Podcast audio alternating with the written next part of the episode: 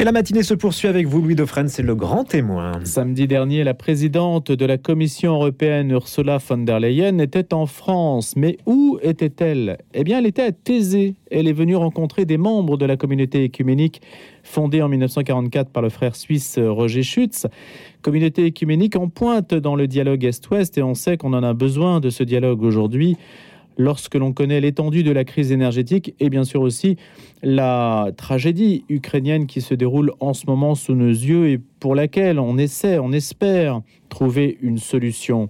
Donc la communauté de Thésée a rassemblé un certain nombre d'interlocuteurs, d'intervenants pendant une semaine, une semaine de réflexion pour les jeunes de 18 à 35 ans. Ils étaient plus, d'une 20, plus de 20 000, hein, 20 000 jeunes, alors pas en une semaine, hein, semaine après semaine depuis Pâques, participaient donc, 20 000 jeunes qui participaient donc à ces rencontres internationales, qui ont repris leur cours, je le précise, puisqu'elles avaient été interrompues en raison de la pandémie. Alors on est en ligne ce matin avec frère Benoît, donc de la communauté de Thésée, qui réunit une centaine de membres aujourd'hui et qui est avec nous pour nous en parler. Alors d'abord nous parler de la présence euh, de la présidente de la Commission européenne et puis de la conférence publique qu'elle a donnée pendant à peu près 40 minutes. Alors c'était une conférence en anglais, sinon je vous en aurais livré volontiers euh, des extraits, mais c'était un petit peu compliqué vu le temps disponible. Bonjour frère Benoît. Bonjour à vous. Merci d'être avec nous ce matin. Donc la communauté de Thésée réunit une centaine de frères aujourd'hui en Saône-et-Loire.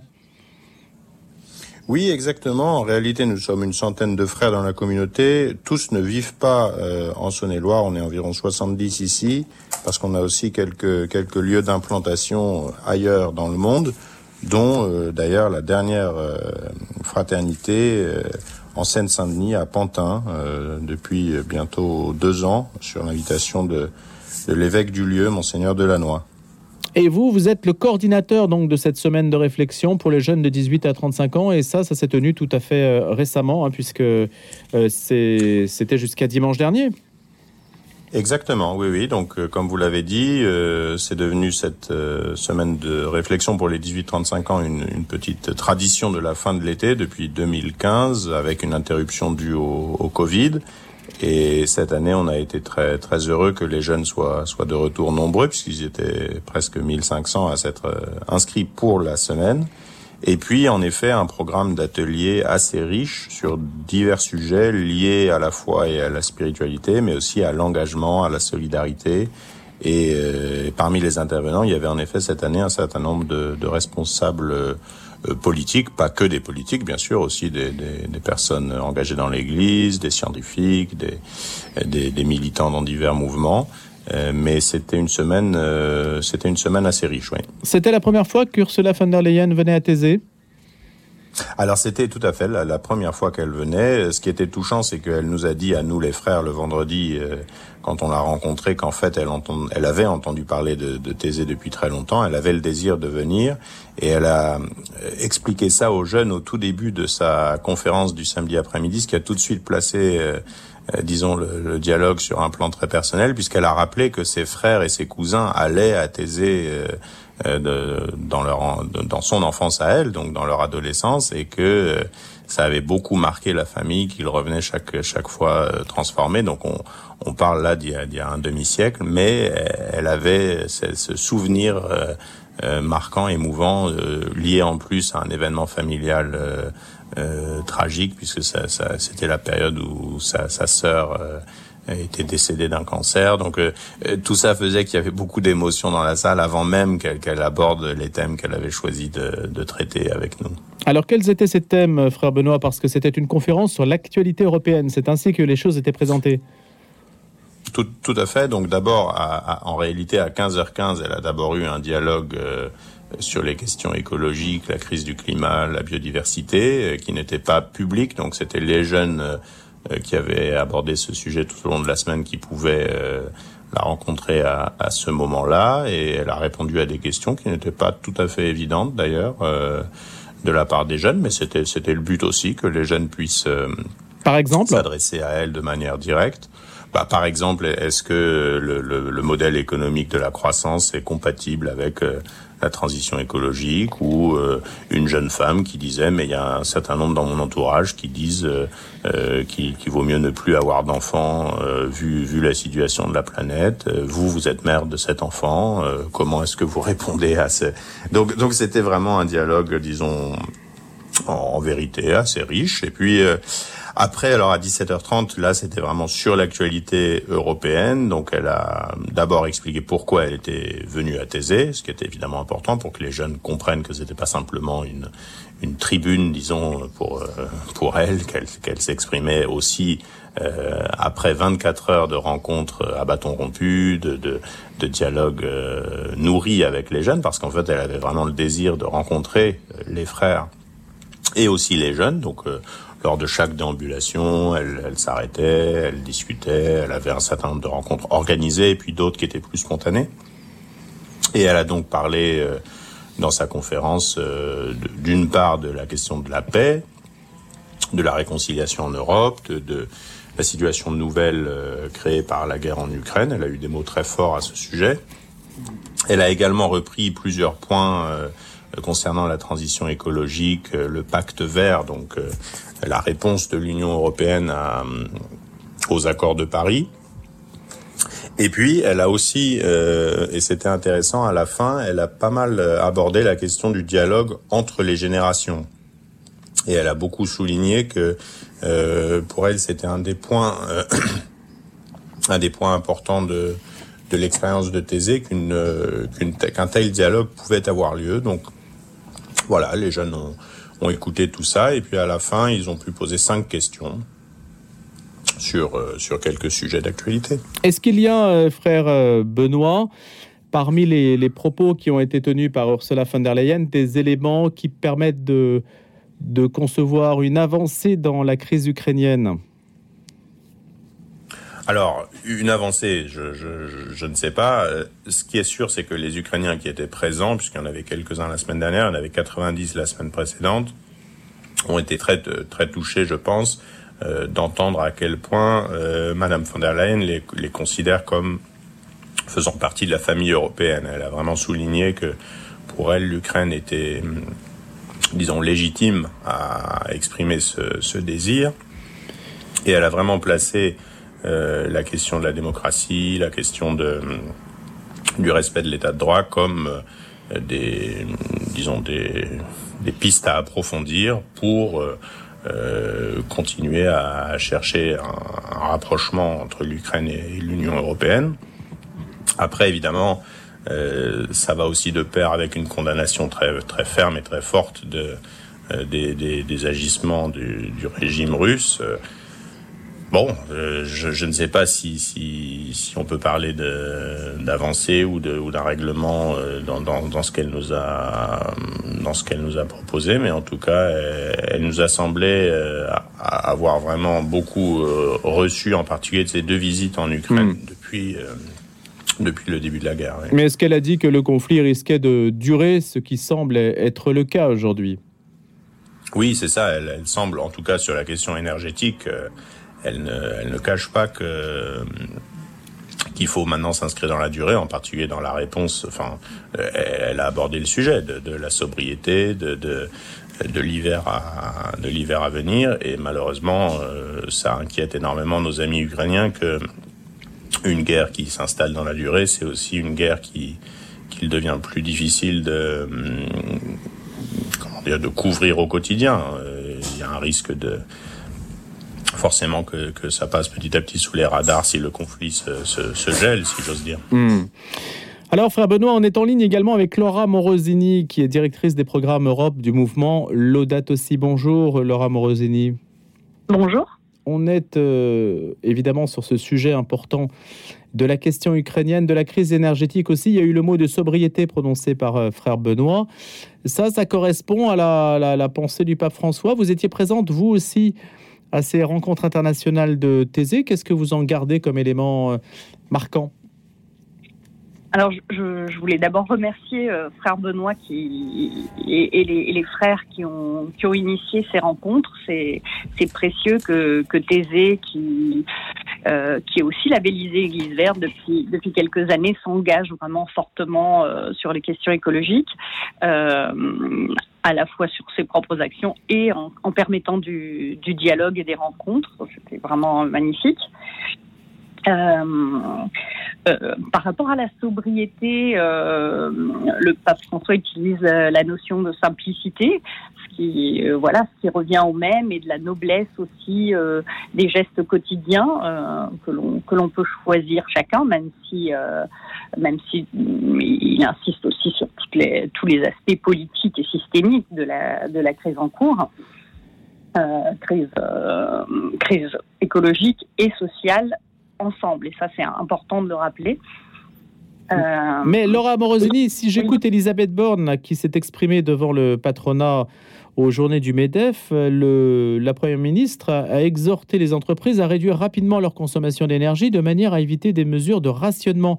Et donc le terme qui revient aujourd'hui, c'est euh, avoir son propre plan de sobriété. C'est un mot qui passe dans le langage courant. Est-ce que c'est une réalisation en fait de d'un concept euh, qui est porté par l'Église euh, il, est porté, bon, l'Église ne, l'a pas inventé. Il y a, des, chercheurs et des économistes, en particulier Armory Lovins, qui est repris aujourd'hui par euh, euh, la compagnie des négawatts. Donc les négawatts, c'est les watts que l'on n'émet pas, c'est les watts négatifs. Et donc pour la transition énergétique, on a trois grands volets l'efficacité énergétique, c'est-à-dire des appareils qui produisent le même service mais en utilisant moins d'énergie. Euh, voilà, comme changer de type de voiture, changer de type de frigo, etc. Euh, et euh, les énergies renouvelables, bien sûr, c'est ce qu'on pense, ce à quoi on pense spontanément. Mais, mais si on continue à augmenter nos consommations d'énergie, les énergies renouvelables ne suffiront pas. Et puis, elles peuvent avoir aussi des problèmes de, matières premières insuffisantes, je pense au silice par exemple, euh, ou de nuisance aussi. Euh, donc le, troisième volet, c'est celui de la sobriété qui tient euh, au fait de consommer moins d'énergie. Et, et ça, ça, voilà, ça, ça, peut faire peur, mais je suis euh, heureuse que, que le, le gouvernement aussi euh, reprenne cette, euh, cette expression. Il faut consommer moins d'énergie. c'est vraiment un volet important. les Suisses, par exemple, imposent une société, se sont fixés le cap d'une société, ils appellent ça à 2000 watts. C'est un peu comme si nous, on se fixait une société où euh, chacun n'émet pas plus que 2 tonnes de, CO2, euh, sachant qu'aujourd'hui, on est plutôt autour de 10 tonnes. Par donc ces trois moyens, renouvelables, efficacité et sobriété. Et puis la guerre, de toute façon, et la montée des prix oblige apparemment, si on écoute le gouvernement, à repenser son rapport à l'énergie. Oui, c'est un peu dommage qu'il y ait besoin euh, d'une guerre pour ça. Euh, c'est vrai que le, mot n'était pas du tout utilisé avant, mais on n'a pas saisi l'occasion du Covid. On peut saisir cette occasion de de la guerre pour appeler et, et, j'espère aussi que, que nos institutions d'Église le feront également. Nous, en tout cas, au mouvement Laudato aussi, on le fait pour changer à ce que le pape François appelle un changement de style de vie. Euh, euh, voilà, un rapport à la consommation différente, un rapport à ce qui est une vie bonne, à ce qui nous rend heureux, différent, et, qui s'éloigne de l'accumulation euh, de biens et de services. Hmm. Frère Benoît, il y, y, avait tout un programme. Je rappelle, on parle de ces rencontres internationales de Thésée avec la visite de la présidente de la Commission européenne, Ursula von der Leyen, c'était samedi dernier, mais il y avait tout un programme pendant cette semaine de réflexion, également autour de la biodiversité, un certain nombre d'enjeux qui aujourd'hui intéressent beaucoup, en particulier les, jeunes générations. Est-ce qu'on peut en dire un mot, frère Benoît? Oui, oui, tout à fait. Donc c'est dans ce cadre d'ailleurs que... Pardon. C'est dans ce cadre d'ailleurs que nous avions invité Laura Morosini et, d'autres amis du, mouvement Laudato aussi. Euh, mais on avait donc tout un programme autour de la sauvegarde de la biodiversité. D'abord euh, trois matinées plutôt, euh, disons, scientifiques, avec un certain nombre d'apports d'ordre académique, théorique.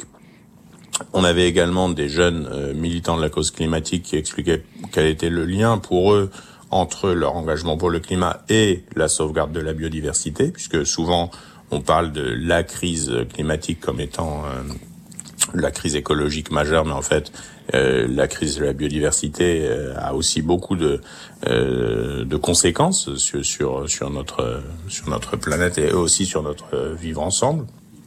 Et puis, on avait également choisi d'approfondir plusieurs possibilités d'engagement. Donc, il y avait par exemple une, une personne polonaise, une agricultrice et et chercheuse qui, qui parlait de l'agroécologie, euh, quelqu'un d'autre qui parlait de, des questions de, de technologie, euh, et puis également donc le dernier jour une interpellation des, des responsables euh, des responsables politiques. Donc c'est pour ça que Madame von der Leyen répondait à des questions euh, autour de autour de ça, et aussi le député européen écologiste Philippe Lambert. Donc à la fin, c'était un programme très riche. J'espère que les jeunes, en tout cas, c'était notre notre objectif, repartent cette semaine euh, plutôt gonflés à bloc pour prendre des engagements et, trouver des raisons d'espérer, parce que pour le reste, il y a vraiment une éco-anxiété qui monte dans la jeune génération et qu'il nous faut vraiment prendre en compte si on veut euh, continuer à les, accompagner, à les encourager ce, sur ce chemin de, de la conversion écologique. Alors justement, Laura Morosini, est-ce que vous pouvez nous parler de l'éco-spiritualité de la biodiversité? Par rapport à l'éco-anxiété. Est-ce qu'il y a cette réponse, est-ce qu'il y a une réponse spirituelle à cette anxiété qui est plus ou moins sourde ou explicite? Oui, euh, c'est une anxiété qui est là. C'est vrai que parfois on entend dire qu'il faudrait lutter contre l'éco-anxiété.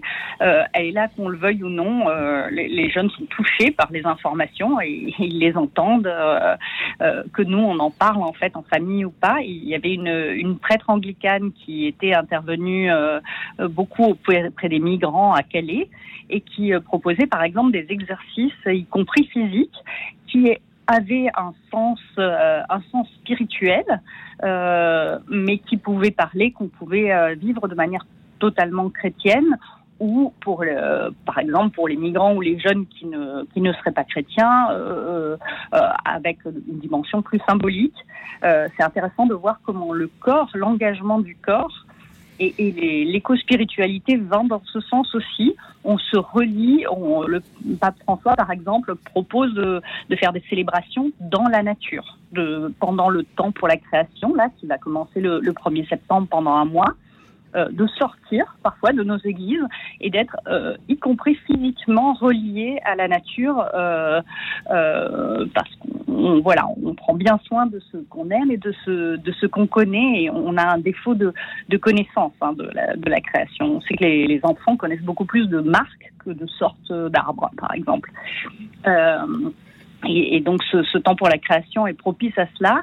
Et euh, on, on, a beaucoup de propositions. Un livret de, de prières, Laudato Si, euh, euh, existe sur, sur le site internet du site Laudato Si. Et nous formons des animateurs Laudato Si. D'ailleurs, on peut s'inscrire jusqu'au 7 septembre euh, pour la formation à devenir animateur Laudato Si. Et on, on enseigne euh, des voilà une éco-spiritualité, par exemple la Lectio Divina en nature, le chapelet Laudato Si. Voilà, il y a pas mal d'outils que voilà on peut pas expérimenter à la radio, mais euh, mais Laura Morosini, ce que ça veut dire, c'est que l'éco-spiritualité, en tout cas, ça se déroule plutôt en extérieur. Hein pas obligatoirement. Euh, voilà, on peut être en contact ou, ou, en lien avec ses pieds, avec ses mains, avec des éléments de la nature, euh, y compris chez soi éventuellement. Mmh. Mais c'est quand même mieux euh, d'être en extérieur. Notre corps a besoin aussi de, de recevoir directement euh, des messages. Mais pour les urbains que nous sommes, en tout cas pour une grande majorité de,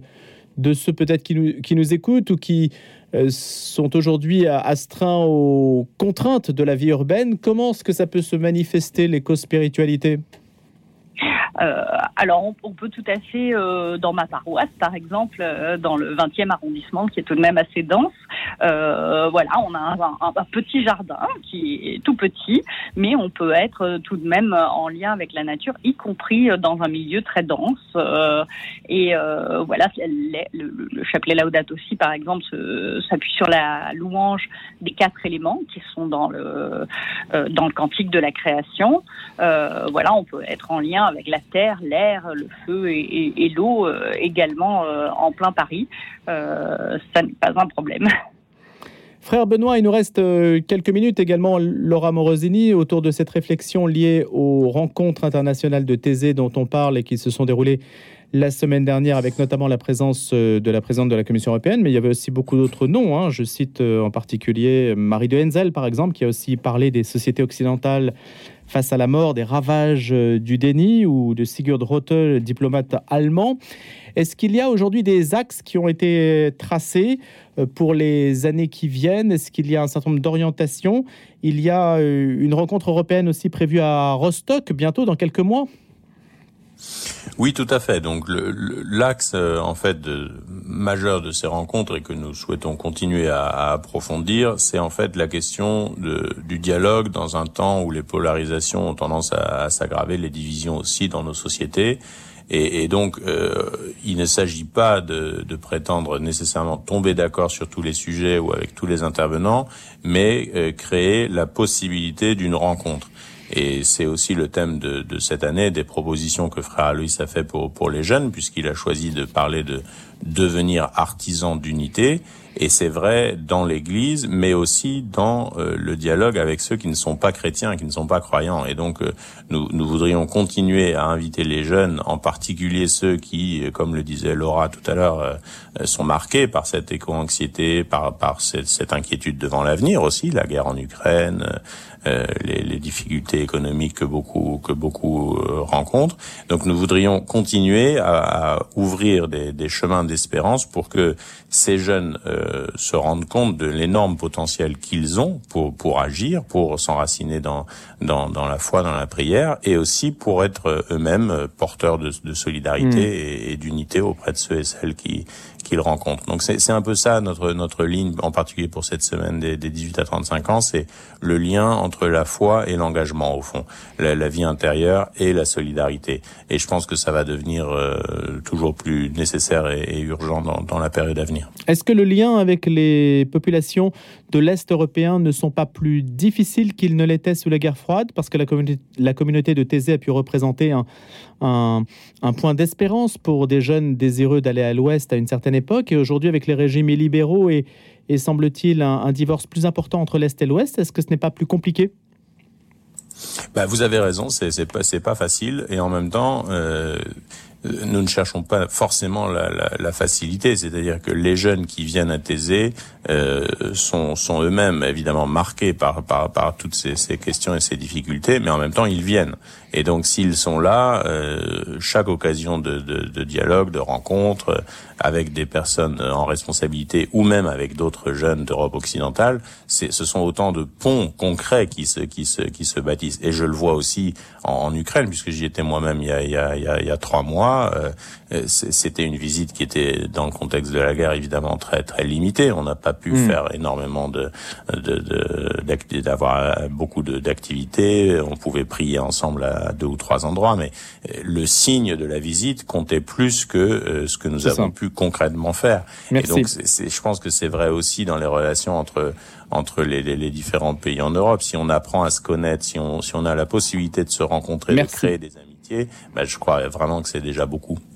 Merci beaucoup, frère Benoît de la communauté écuménique de Thésée. Merci également à Laura Morosini, directrice des programmes Europe du mouvement Laudato Si.